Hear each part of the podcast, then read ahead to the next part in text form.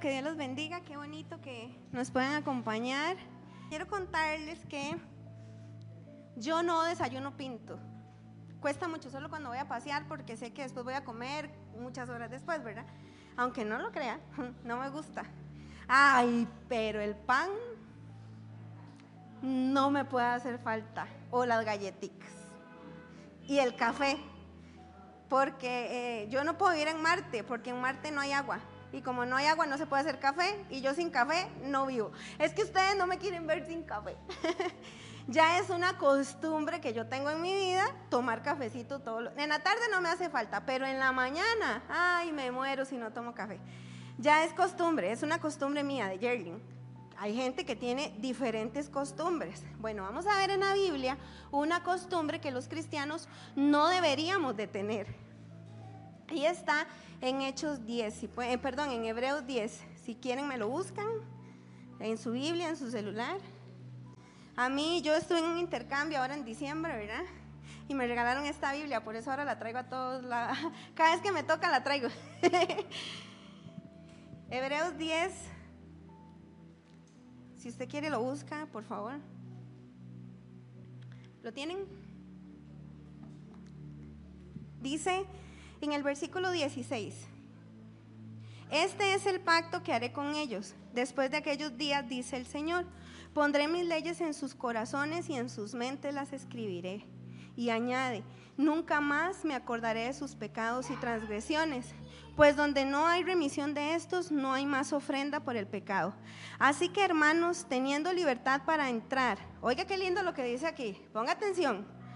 Así que hermanos, teniendo libertad para entrar en el lugar santísimo por la sangre de Jesucristo, por el camino nuevo y vivo que Él nos abrió a través del velo, esto es, de su carne. O sea, Jesús tuvo que entregar su carne para que usted y yo hoy entremos al lugar santísimo. Antes solo podían entrar al lugar santísimo el sumo sacerdote una vez al año, cuando era la época de, ya se me olvidó el nombre, Upiro, Cupiro, algo así. Y él entraba y ofrecía perdón por sus pecados y por los pecados del pueblo. Pero dice que nosotros podemos entrar al lugar santísimo porque Jesús dio su carne. Eso es predica para otro día, no más quería decir. Y 21. Y teniendo un gran sacerdote sobre la casa de Dios, acerquémonos con corazón sincero, en plena certidumbre de fe, purificados los corazones de mala conciencia y lavados los cuerpos con agua pura. Mantengámonos firmes sin fluctuar la profesión de nuestra esperanza, porque fiel es el que prometió. Y considerémonos unos a otros para estimularnos al amor y a las buenas obras. Y aquí la costumbre, no dejando de congregarnos como algunos tienen por costumbre. Entonces algunos tomamos café porque es costumbre. Algunos no vienen a la iglesia por costumbre, sino exhortándonos y tanto más cuando veis que el día se acerca. Quiero hablarles de esto, de no dejar de congregarse. Dice, no dejando de congregarse. La raíz de la palabra dejando viene de una eh, raíz que se llama, que, que se traduce como lealtad. Entonces, por ejemplo, en Timoteo, Pablo le dice a Timoteo que hay un hombre que se llama Demas, y dice, Demas me ha desamparado, Demas me ha dejado, amando al mundo. O sea, Demas me fue desleal. En el mismo Hebreos dice que no te dejaré ni te desampararé porque Él es fiel a su pacto. ¿Qué les quiero decir? Que en realidad aquí cuando Pablo, eh, cuando el escritor del libro de Hebreos está diciendo, no dejando de congregarnos, lo que nos está diciendo es, no debemos de dejar de ser desleales a Dios. No dejar de ser leales a Dios y no dejar de congregarnos. Hermanos, si usted y yo dejamos de congregarnos, no le estamos siendo fiel a Dios. Porque la raíz de dejar es la lealtad. Si usted se congrega, usted es leal y fiel a Dios. Si usted no se congrega, usted es desleal a Dios.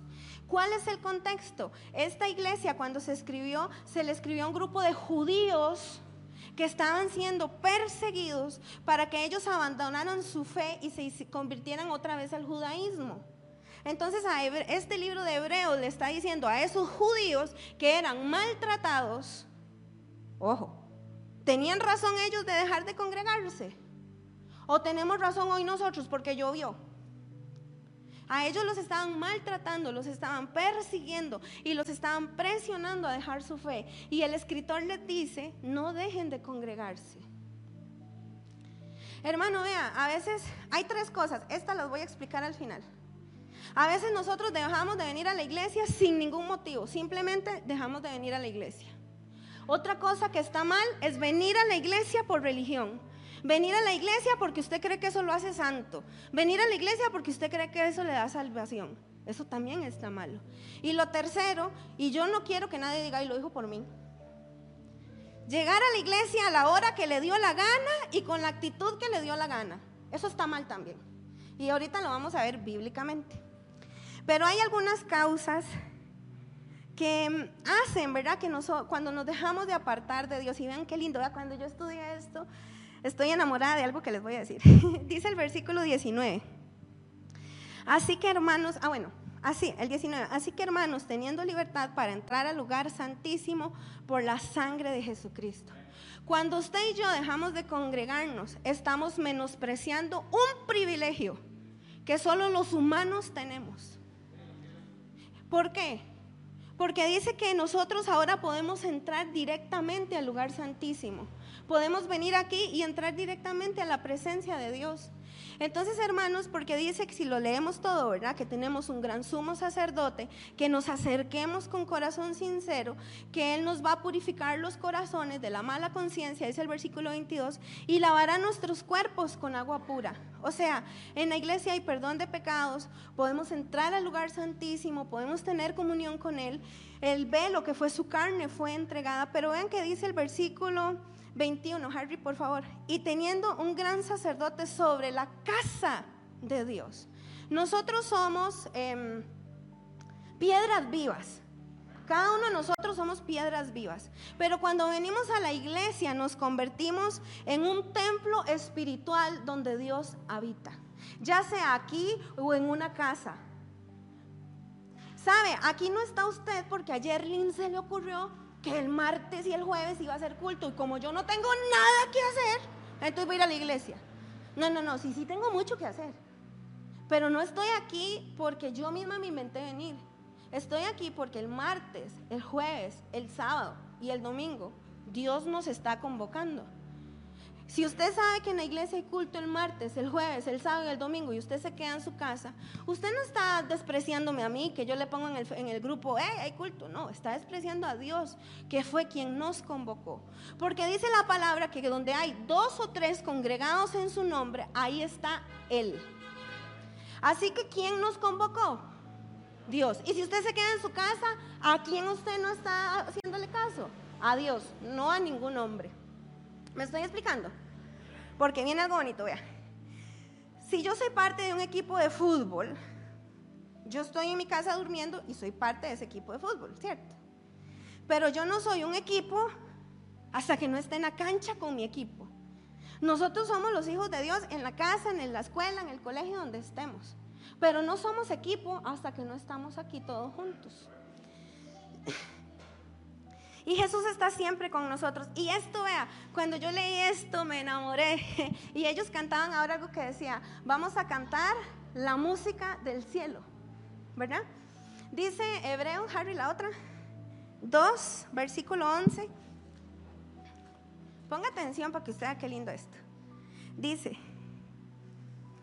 porque, ajá, porque el que santifica y los que son santificados de uno son todos, por lo, por lo cual no se avergüenza de llamarlos hermanos. Jesús está diciendo que Él no se avergüenza de llamarnos hermanos. Diciendo, dice el versículo 12, y he aquí lo que les quiero decir. Dice Jesús, anunciaré a mis hermanos tu nombre en medio de la congregación te alabaré. Aquí no está cantando nadie. Aquí no está Leslie con el bajo y Edwin cantando. Dice que en medio de la congregación el que está adorando a Dios es Jesús. Véalo ahí. Dice Jesús, anunciaré a mis hermanos tu nombre en medio de la congregación. ¿Qué hace usted en su casa? ¿Qué le anuncia usted a Jesús en su casa? Aquí, cuando usted está levantando sus manos, ¿sabe quién está adorando primero al Padre? Jesús. Cantaremos la música del cielo. Sí, ¿por qué? Porque Jesús está aquí cantándole al Padre y diciéndole a nosotros, sus hermanos, dice que Él alaba.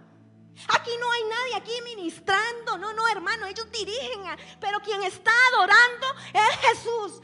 Y usted imagínese a Jesús a la par suya y Jesús adorando y usted viendo para el ciprés.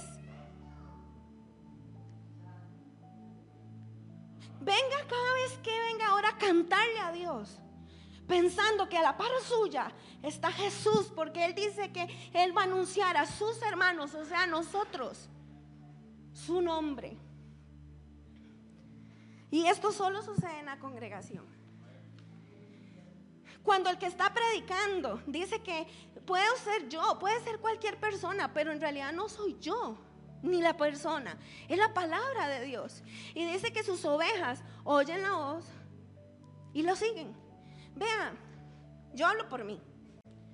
A mí no me molesta ver a los chiquitos ahí corriendo y, gritando. Y ese escándalo que hacen.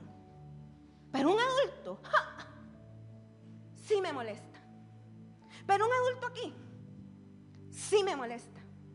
Pero un adulto parándose, oyéndose, o están allá oyendo para aquí, con eso, eso sí molesta.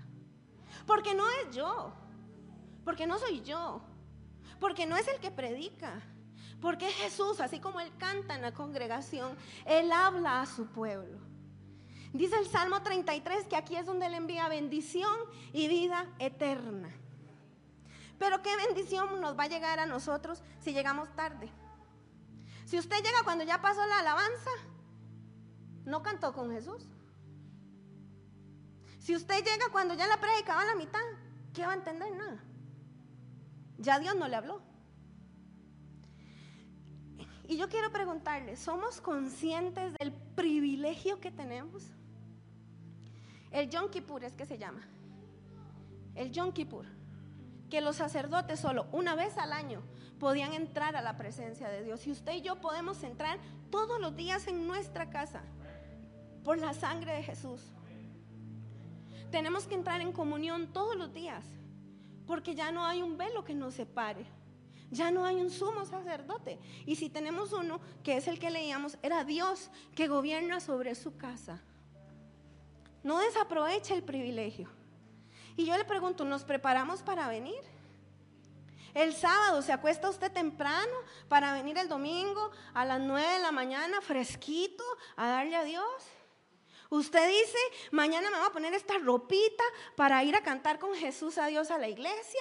O, depende a la hora que se levante, del ánimo que se levante. Y como se levante, decide si viene o no.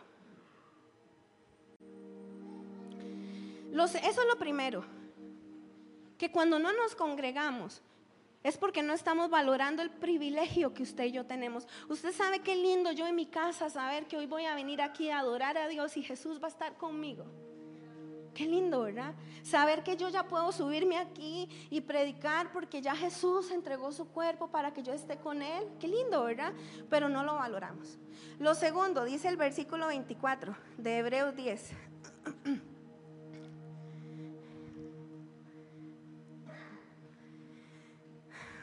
y considerémonos unos a otros para estimularnos al amor y a las buenas obras.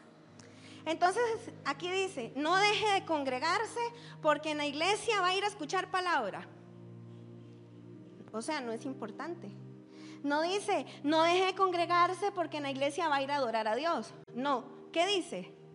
No deje de congregarse porque tenemos que considerarnos el uno al otro porque debemos estimularnos al amor y porque debemos estimularnos a las buenas obras y porque debemos exhortarnos también. Entonces, si usted viene a la iglesia, terminó el culto y se fue corriendo para su casa, no se está estimulando en amor, ni está estimulándose en buenas obras, ni tampoco está exhortando a nadie porque nos reunimos para considerarnos unos a otros. Tampoco es que usted tiene que llevarse bien con todo el mundo, porque somos una familia y tenemos nuestras cosas. Pero yo les pregunto, ¿ustedes tienen amigos en la iglesia? Ahora, entonces yo les pregunto, ¿sus amigos saben cómo están ustedes? O diferente, ¿usted sabe cómo están sus amigos? Debemos de estimularnos. Si usted tiene un problema, venga, cuéntelo. Bueno, hay hermanitos y hermanitas medio chismositos. A esos hay cosas que no les contamos. Con cuidado y tal vez, pero estamos trabajando para dejar ese pecado. si usted tiene un problema, cuénteselo a alguien. Es más, hasta si usted tiene una tentación, cuéntesela a alguien y va a ver cómo esa tentación pierde poder. Venga, animémonos unos a otros y a quién animar y estimularnos en el amor. También quiero decirle a los líderes, porque los líderes también necesitan ser estimulados en amor. Yo necesito, así como me ven, abracitos y, bueno, abracitos no, pero sí que, que, que nos contemos las cosas. Yo ocupo contarles cómo me fue en el trabajo, ¿verdad? Porque para eso somos una familia. Eso es ser iglesia, eso es congregarnos. Pero si venimos, venimos, levantamos las manos, escuchamos la prédica y nos fuimos, no nos estamos reuniendo para lo que tenemos que reunirnos, que en realidad es estimularnos en el amor y a las buenas obras unos a otros. Ahora, por el COVID decimos, hermano, date cuidado, no haga pelotas. Pero de larguito. Entonces, lo primero es que menospreciamos el privilegio, lo segundo es que, no nos, que nosotros somos parte de un cuerpo.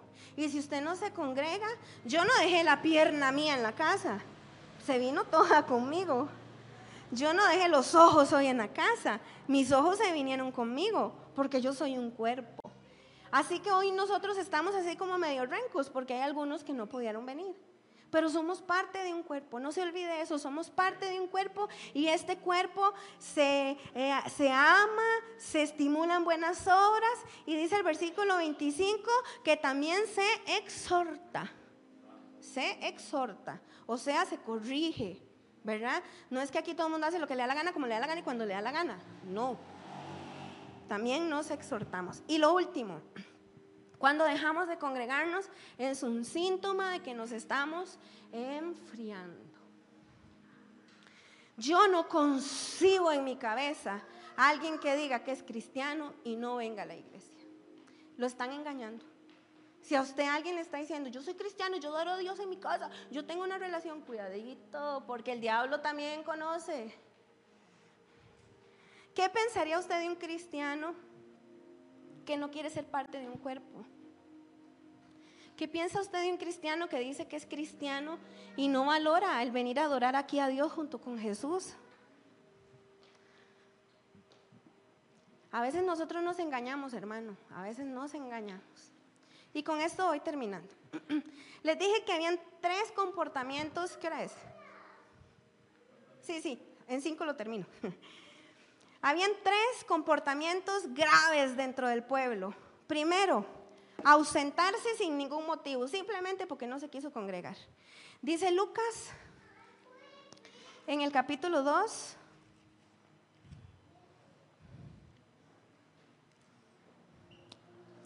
en el versículo 21. Ojo, Hablamos de Jesús de manera espiritual, ¿verdad? Ya Él se murió, resucitó, está con el Padre, viene aquí, adora con nosotros, nosotros somos sus hermanos, estamos. Pero ahora vamos a ver qué hizo Jesús. Jesús es nuestro ejemplo y nosotros tenemos que hacer todo lo que Jesús hizo, ¿verdad? Todo lo que Él hizo lo vamos a imitar. Porque dijo Pablo, imíteme a mí porque yo imito a Cristo. Entonces vamos a imitar a Jesús. En todo lo que hagamos, imitemos a Jesús. Entonces, el cristiano que se ausenta a la iglesia porque no le dio la gana. Vean lo que dice. Cumplidos los ocho días para circuncidar al niño, le pusieron por nombre Jesús, el cual había sido puesto por el ángel antes que se fuere concebido. 22. Y cuando se cumplieron los días de la purificación de ellos, conforme a la ley de Moisés, le trajeron a, Jerusalén para presentarle al Señor. ¿A los cuántos días? Y lo bautizaron lo presentaron. ¿Por qué nosotros presentamos a los bebés en la iglesia? Porque Jesús, siendo Dios, no estimó el ser igual a Dios, sino que se despojó y se hizo en forma de hombre, fue presentado a la iglesia a los ocho días. Y María y su padre lo trajeron al templo. Si no fuera importante ir al templo, ¿para qué van a llevar al Rey de Reyes y Señor de Señores a la congregación? Y vean lo que dice el 41, me dio un escalofrío. Iban sus padres todos los años a Jerusalén a la fiesta de la Pascua. Y cuando tuvo 12 años subieron a Jerusalén conforme a la costumbre de la fiesta. Otra costumbre, ir a la fiesta. Yo les digo a ustedes que Jesús era fiestero, pero me ven con una cara, pues cierto, ya iban aquí para la fiesta. Al regresar ellos acababan la fiesta, se quedó el niño en Jerusalén sin que lo supiesen José y su madre. Y pensando que estaba entre la compañía, anduvieron camino de un día y le buscaban entre los parientes y los conocidos. Lo normal, ¿verdad? El chiquito debe andar jugando. Pero como no le hallaron, volvieron a Jerusalén a buscarle. Y aconteció que tres días después le hallaron en él. Si no fuera importante congregarse, Jesús estaría en el templo. Es importante que nos congreguemos. Así que no ponga excusas, hermano. Vea, yo le oro a Dios mucho para que a mí me den ganas de venir a la iglesia. y hay que darle a Dios para que nos den ganas de venir a la iglesia. Y sabe, a mí me gusta, yo le conté a Daniel un día de estos que me pasó algo tan extraño. Y estaba durmiendo con un mal sueño, que últimamente la menopausia le quita el sueño. Entonces me levanté así como en la madrugada y dije, qué dicha. No me acuerdo si era martes o jueves. Hoy es día de culto. Y yo, ¿cuánto yo en la vida he dicho eso? Y me levanté diciendo, entre dormida y despierta, qué dicha que hoy es día de culto. ah, pero es que yo le oro a Dios para que me den ganas de venir a la iglesia, porque a veces me dan ganas de quedarme en la casa. Sí, es cierto, y más cuando uno viene del trabajo con hambre. Pero bueno, entonces, si Jesús, ya vimos el ejemplo de Jesús, desde niño lo criaron en el templo y cuando fue creciendo, traigan los chiquitos a la iglesia, no importa que vengan a estar caminando de arriba para abajo, tráigalos. Tienen permiso los niños. Segundo, venir a congregarme por costumbre, porque ya es martes o jueves y me tocó. erróneo.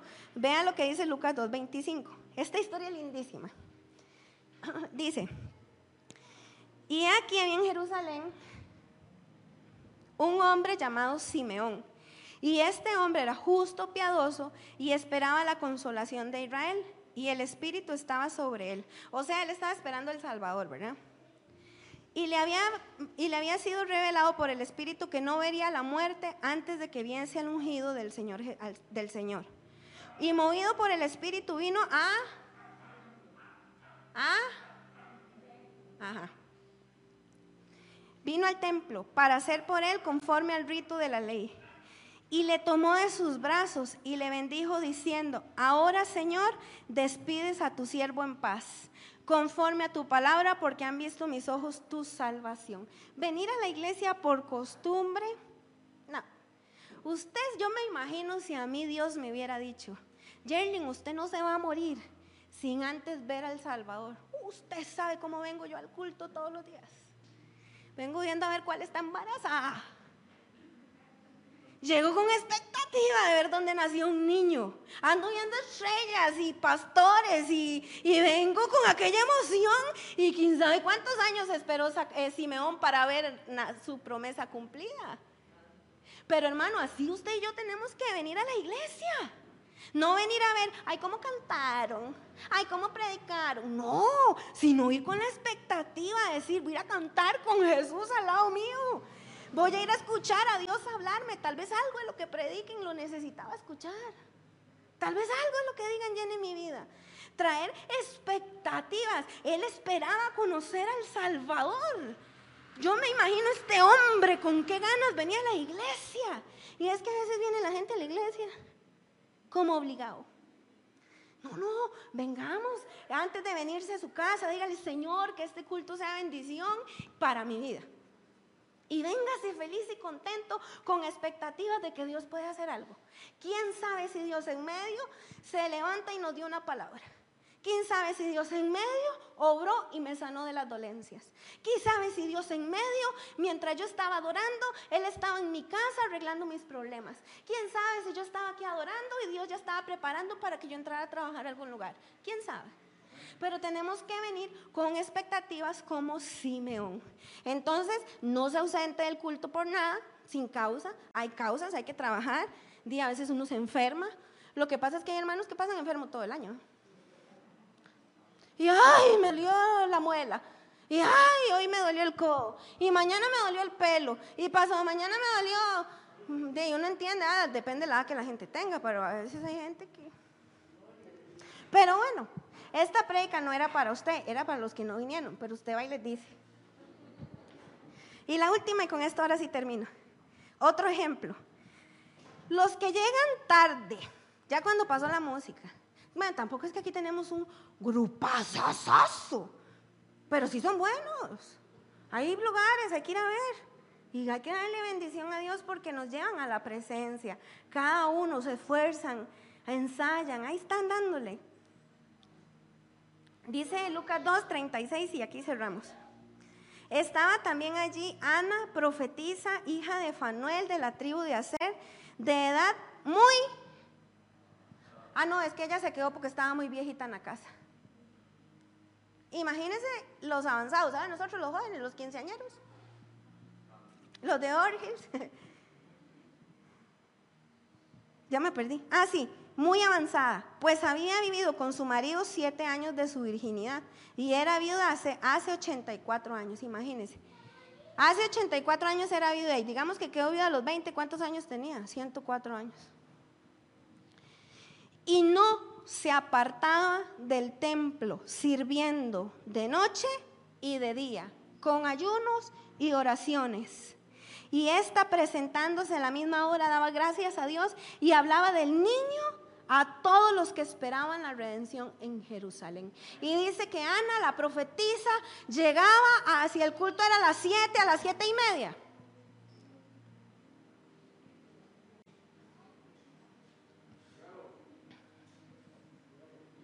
Ella está... Ella estaba siempre en el templo, dice que siempre estaba en el templo sirviendo de noche y de día. Estaba ahí esperando que le dieran. Estaba sirviendo. Estaba sirviendo. No se apartaba del templo. Yo le oro a Dios, hermano, para que nosotros seamos una iglesia que ponga primero las cosas de arriba y luego las cosas del mundo. Yo tuve una semana de vacaciones ahora en diciembre. Tan linda. El se fue para Nicaragua. Yo me quedé sola en la casa. Miren, bueno, a pura galleta pasé. Y luego mandé mami a poner la jaula, ¿verdad? Ya ustedes saben cómo es esto y oré y leí la Biblia y escuché prédicas y yo decía, Señor, esta es la vida que yo quiero. Pero llegó el lunes y tuve que trabajar. Y ya el lunes fui a hacer inventario, ya vine, ya esto, ya lo otro, ya a las 7 de la noche y yo no había orado. Ni leí la Biblia, estaba cansadísima. Y yo dije, Señor, qué difícil es. Qué difícil es no poner la mirada en las cosas de la tierra. Qué difícil, yo tengo que trabajar, ¿qué me queda? ¿Usted cree que me cae del cielo la plata? Pues no, estoy esperando, pero todavía no, no. Quería pegarme la lotería, pero ni juego. Qué difícil, yo lo sé, hermanos, que es difícil no poner la mirada en las cosas de la tierra. Yo sé que es difícil que los problemas no nos aparten de Dios. Nosotros tenemos un problema, ¿verdad? Con uno de mis hermanos que ocupa un trasplante de riñón. Órele a Dios por mi familia. Y yo hoy, por cierto, le estaba orando y yo le decía, Señor, tú eres Jehová Jireh, Jehová proveerá. Pero, ¿sabe? La gente utiliza eso mal para decir, Jehová proveerá es tener los bolsillos llenos de plata como esas canastas. Pero no es eso. A Jehová se le dijo, Jehová Jireh, Jehová proveerá, porque Él proveyó un corderito el día que Abraham iba a matar a Isaac. Y yo le dije, Señor, tú eres mi Jehová Jireh, tú vas a proveer ese riñón que en mi casa se necesita. Es difícil, yo los entiendo, créanme que yo los entiendo, de que es difícil poner a Dios en primer lugar. Pero no podemos menospreciar el privilegio, ni saber que somos parte de un cuerpo, ni tampoco podemos, hermanos, olvidarnos de Dios. No podemos enfriarnos porque a los tibios Dios los vomita. O sea, ojalá fuera que nos fuéramos del todo, pero no, estamos con un pie afuera y con otro pie adentro. Sabemos lo que pasa en la iglesia, pero sabemos a qué horas pasan la novela. Aquel día yo le decía a Edwin, yo no digo que, es malo ver novelas, lo malo es que hacen en la casa y no venir al culto. Pero, o sea, es cuestión de conciencia. Usted sabe de qué lo acusa su conciencia. Para terminar, es importante, hermanos, que nos congreguemos. Es importante que tengamos la costumbre de venir aquí porque aquí Dios va a enviar bendiciones para nuestras vidas. Anime a su familia a congregarse. Tenemos una buena iglesia, una iglesia de sana doctrina. Hermanos, ¿por qué creen ustedes que Dios no hizo una sola iglesia? Íbamos todos, no sé, al estadio Alejandro Morera Soto, ya nos reunimos todos. No, Dios creó comunidades. Aquí nos puso a nosotros con un líder o con un pastor, en otro lado hay un pastor y una oveja. No ande de aquí para allá, tampoco eso es bueno. Decida, busque un lugar y quédese en ese lugar. Y este año es el año que vamos a multiplicarnos, que vamos a crecer. Hermanos, el diablo está enojado. el diablo siempre está enojado. No hay que darle pelota, pero lo que yo les quiero decir es que eh, obviamente él va a poner cosas para que usted no venga a la iglesia. Obviamente, diez minutos antes del culto llegó alguien a visitarlo. Cinco minutos antes de venirme me dio hambre. Me quedé dormido. Tuve un problema. Me peleé con alguien. Me mandaron un mensaje. Porque aquí es donde Dios nos va a bendecir. Así que no dejemos de congregarnos como algunos tienen por costumbre y seámosles fiel a Dios. ¿Por qué no oramos y nos despedimos?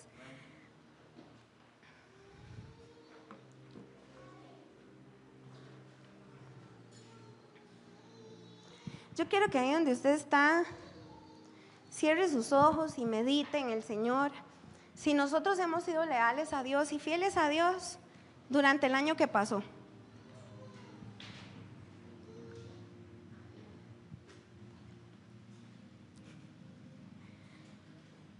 Y que meditemos, y que meditemos que como meta para este año sea que nos podamos congregar, porque Dios quiere, hermanos, que le sirvamos a Él en esta comunidad, somos parte de una iglesia. Hay muchos planes para servirle a Dios, vean, de verdad, hay muchos, muchos planes para que la congregación se levante a servirle.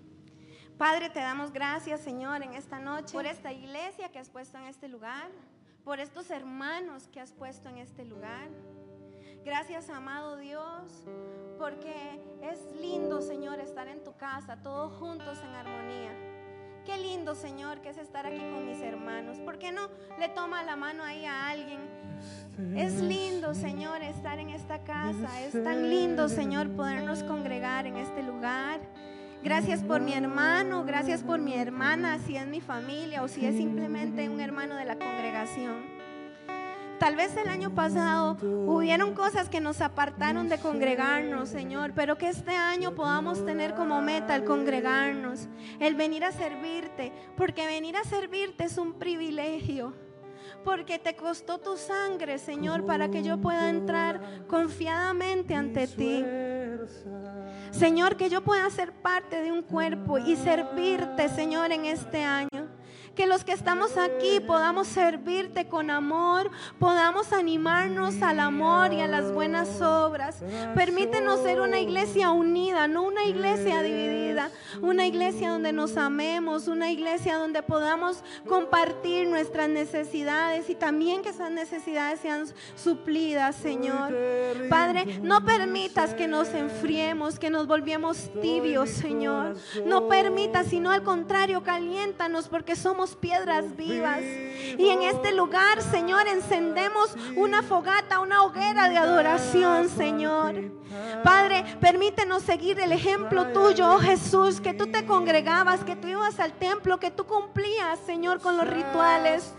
Permítenos, Señor, ser fieles, ser leales a ti, oh Dios. Venir con la actitud de Simeón, Señor, esperando encontrarnos con Cristo cada vez que venga vengamos a este lugar.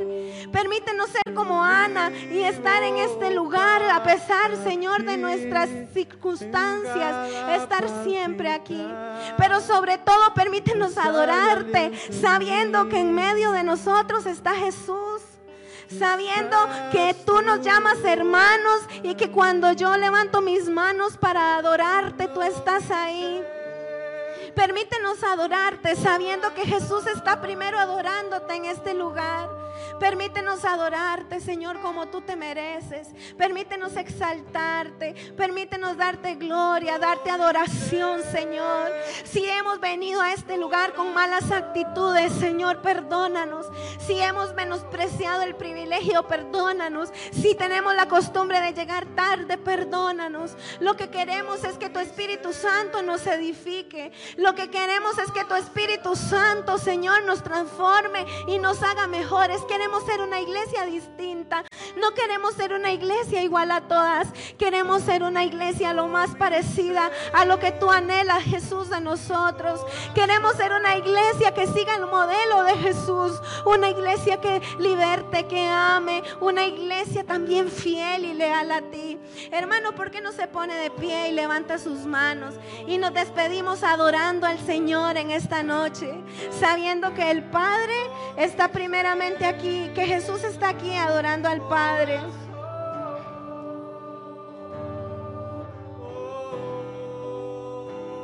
Rindo mi ser, rindo mi ser, mi corazón. Oh, vamos, levanta tus manos y digámosle juntos a Él, rindo. Rindo mi ser,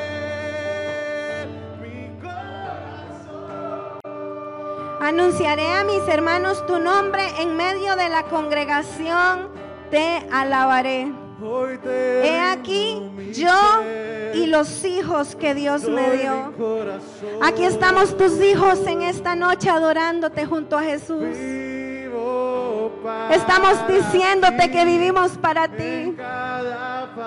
Nos vamos a despojar, Señor, de aquello que no nos permita acercarnos a ti. Espíritu Santo, ponga en nosotros el querer y el hacer.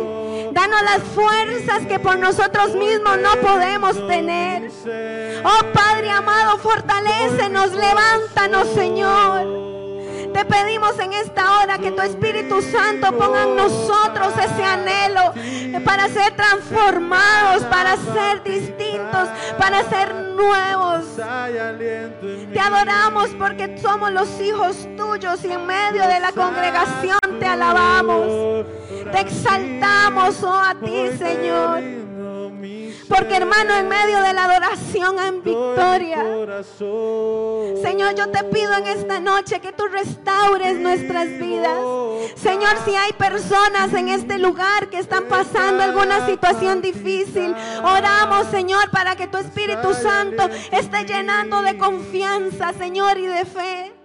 Oramos, Señor, por los enfermos de esta congregación. Tú eres el Dios todopoderoso. Tú eres el Dios sanador. Tú eres el mismo de ayer, de hoy y de siempre. Eres un Dios poderoso. Oramos hoy, Señor, por la mamá de nuestra hermana Zoraita, para que tú cumplas tu voluntad, Señor. Oramos por la amiga de nuestra hermana Xiomara, Señor, para que pongas tu mano sobre ella. Oramos, Señor, por nuestra hermana Oliva, para que mandes bendición hacia donde ella está. Padre, oramos por Tamara y te pedimos que tomes el control de su cuerpo, de sus pulmones. Oramos por doña Elizabeth para que tu sangre sea cubriéndola y protegiéndola, Señor. Que nuestras casas sean cubiertas de plagas. Señor, oramos por nuestra hermana Miriam, Padre. Creemos que tú eres un Dios sobrenatural. Creemos que tú eres el Dios que hace milagros.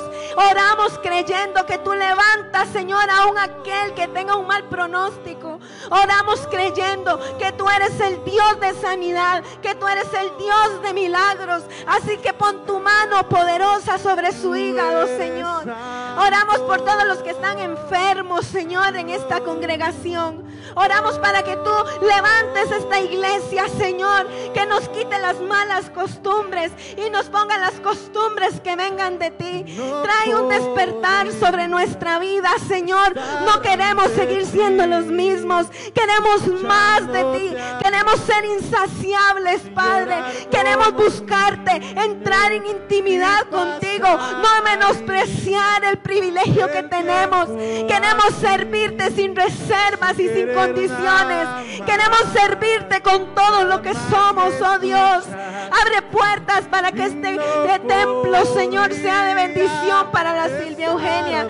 Ayúdanos a congregarnos. Padre, oramos por los que están pasando por un momento de frialdad. Quita, Señor, las vendas, quita las cadenas, quita, Señor, toda costumbre, Señor. Padre, se tú encendiendo piedras vivas en los corazones de los que nos congregamos en esta iglesia. No queremos vivir una religión, no queremos vivir, Señor, en la rutina. Queremos experimentarte, queremos conocerte, queremos más de ti, más y más y más de tu presencia. Queremos más de tu presencia, oh Señor. Padre, queremos más de ti. Llénanos, Señor. Llénanos, Padre. Que cada culto, que cada reunión que tú nos convocas sea un momento de intimidad, sea un momento, Señor, donde sintamos tu presencia, donde nos animemos, donde nos amemos, donde como cuerpo podamos experimentarte. Te damos gracias, Señor. Gracias porque tú siempre nos escuchas. Llévanos con bien, Señor, a nuestras casas. Padre, ponemos todas nuestras vidas delante de ti, porque tú tienes cuidado de nosotros. Cumple tu voluntad sobre nosotros, porque tu voluntad es buena, es agradable y es perfecta. Danos fuerza, Señor, para no desviarnos, sino al contrario, que podamos crecer y enamorarnos de ti, enamorarnos de tu congregación y enamorarnos de la obra cada día más, Señor. Te damos las gracias, Padre, te alabamos. En el nombre de Jesús. Amén.